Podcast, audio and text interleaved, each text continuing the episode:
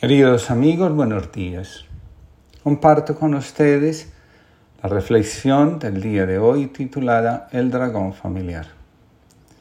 A veces, el alma familiar se ve profunda y seriamente afectada por eventos que amenazan la estabilidad, el amor y la relación entre sus miembros.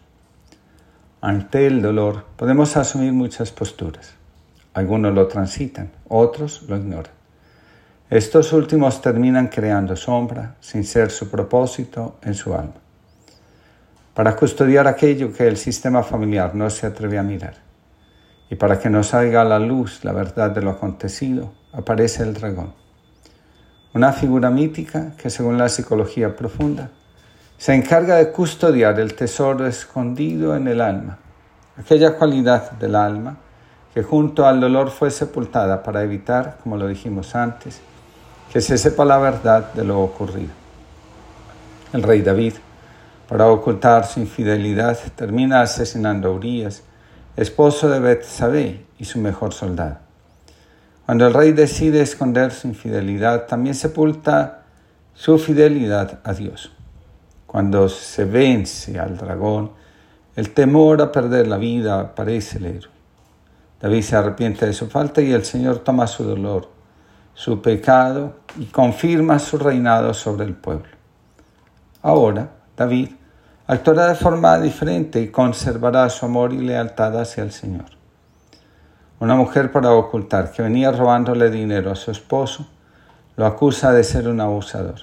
Ella no mide las consecuencias de sus palabras. Solo quiere evitar ver su acto y tener que reconocer que no es la persona honesta como se muestra ante los demás para evitar el desprestigio. El esposo guarda silencio y no reclama el dinero que le fue hurtado. Cuando la mujer lanza la acusación, no solo oculta la verdad, sino que sepulta la confianza. Desde entonces, el marido mira con desconfianza los asuntos económicos de la familia. Cuando se conozca la verdad, el robo y el destino que tomaron esos dineros, el dragón, la acusación de abusador, perderá fuerza y con toda seguridad la confianza se podrá restablecer. Los ángeles viajeros se detuvieron para pasar la noche en la casa de una familia adinerada. La familia era poco hospitalaria y, alojó a los ángeles en un rincón en un sótano alejado y frío. Mientras los ángeles se instalaron en sus camas en el suelo del sótano, el ángel más viejo vio un agujero en la pared y lo reparó.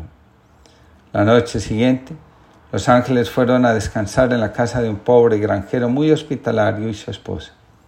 Después de compartir la humilde comida, la pareja de granjeros cedió su propio cuarto a los ángeles para que pudieran descansar bien. Cuando el sol se levantó a la mañana siguiente, los ángeles encontraron al granjero y su esposa llorando. Su única vaca, cuya leche había sido su solo ingreso, yacía en el campo. El ángel más joven se asombró y le preguntó al más viejo cómo había permitido que eso ocurriera. La familia de ayer era rica y les costó compartir y tú los ayudaste. La segunda familia tenía muy poco, pero era muy generosa y tú permitiste que la vaca se les muriese. No entiendo. Cuando nos quedamos en el sótano de la mansión, contestó el ángel más viejo, Vi por el agujero de la pared que había muchas bolsas de oro en la habitación vecina. Como el dueño se obsesionó con su avaricia y no era capaz de compartir su fortuna, yo le sellé la pared para que nunca más vuelva a encontrar los sacos de oro. Anoche, cuando nos fuimos a dormir a la cama de los granjeros, vino el ángel de la muerte para llevarse a su esposa. Yo le di en cambio la vaca. Las cosas no siempre son lo que parece. Escribe Joan Garriga. Cuando miro a una persona veo en ella la matriz de sus padres, abuelos y las resonancias familiares con las que venimos. Somos una herencia de grandes fortalezas, pero al mismo tiempo esta matriz familiar tiene pérdidas, impactos de dolor, violencias, traiciones que en cierto modo también llegan con nosotros. Son como ego resonancias de las que formamos parte. Estamos participando en herencias que viven en nosotros no solo una historia personal, sino también colectiva, tanto en lo positivo como en lo difícil, y es la base de las constelaciones, de que cada persona guarda relación con los aprendizajes de su sistema familiar. Porque muchas personas viven referidos a ciertos hechos del pasado que no se han integrado y eso obstaculiza el proceso de vida hacia la salud, la pareja y sus hijos. Estamos atraídos por el polo magnético del pasado y lo que pretende es una cierta repetición, como si el pasado le dijera al futuro, quisiera que te parezcas a mí, pero por suerte el futuro es innovación, creación. Recordemos que las sombras son aquellos aspectos de nuestra personalidad individual o familiar que ocultamos para sentir que pertenecemos, obtener aprobación o por lealtad con un excluido del sistema familiar. Según la psicología profunda, el dragón sería entonces, desde el punto de vista mitológico, esa imagen majestuosa de algo que no nos gusta de nosotros mismos y por lo general lo proyectamos en los demás. No es nada fácil encontrarlo dentro de nosotros, pero es absolutamente necesario para autoconocernos y desarrollarnos como seres humanos sanos. Jung decía, es trágico ver con frecuencia cómo un hombre bulliciosamente estropea su propia vida y la de otros y sigue aún completamente incapaz de ver cuánto de la totalidad de su tragedia se origina en él mismo y cómo continuamente la alimenta y la mantiene viva. No conscientemente, por supuesto, aún así, conscientemente se compromete en lamentar y maldecir a un mundo infiel del cual se aleja cada vez más. Más bien, es un factor inconsciente el que teje las ilusiones que disfraza su mundo, y lo que está tejiéndose es un capullo que al final lo envolverá completamente. Ante determinadas situaciones que se presentan en la vida familiar, el único camino que queda es permanecer amando. Cuando la sombra se apodera del alma familiar, sus miembros en lugar de cuidado se dedican a dañar, a destruir. De nuevo, aquello que los padres no resolvieron entre ellos terminará afectando y guiando la conducta de sus hijos, que divididos en dos bandos actualizarán el conflicto de sus padres, convirtiéndolos en una batalla propia. Es difícil esperar la fecundidad del amor en estas circunstancias. Sin embargo, no hay que olvidar que la luz vence las tinieblas, el amor al odio y la caridad al deseo de destruir y dañar al otro. Solo en la medida que permanecemos en el amor, la vida familiar puede llegar a dar buen fruto. La vida familiar está amenazada.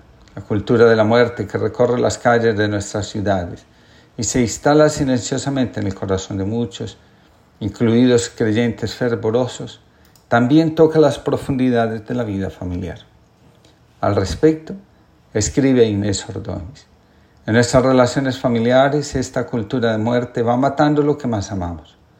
Cuando se trata de nuestro amor familiar, tenemos que estar dispuestos a permanecer amando, aunque el odio se ría del amor y el otro crea y piense, yo soy más fuerte, lo vencí, pude con él.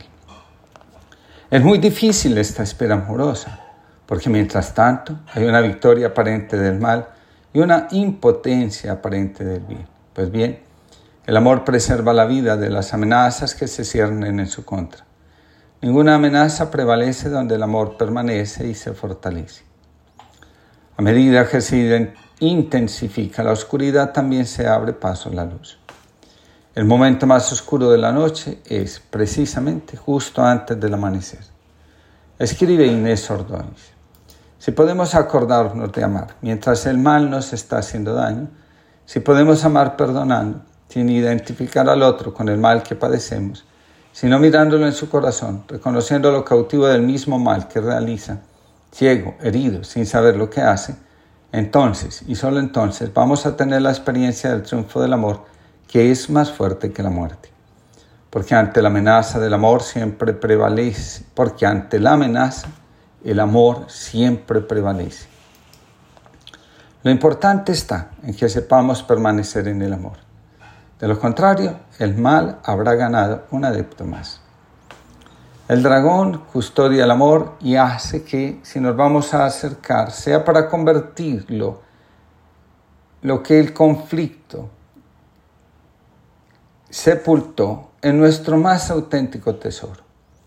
Si bien los hermanos no están obligados a amarse, pero sí a respetarse porque los une la sangre, está en nosotros no permitir que un corazón herido, lastimado y enseguecido destruya lo que un día los padres, bajo la promesa de amor, respeto y fidelidad, comenzaron a construir. El respeto entre hermanos es una muestra de respeto hacia los padres y hacia su proyecto de amor que tiene en los hijos, la expresión de su fecundidad. Como decía una mujer, di a luz hijos para la vida, no para el dolor y la muerte.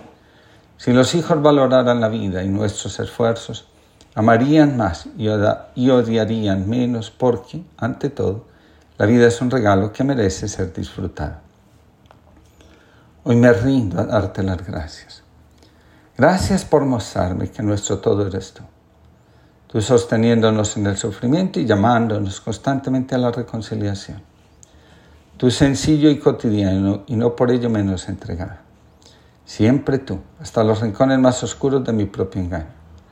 Gracias por entrar a avivar las brasas, aun cuando estoy a puerta cerrada. Fran Delgado, jesuita. Que tengamos una linda jornada y que siempre, ante la adversidad, decidamos permanecer en el amor.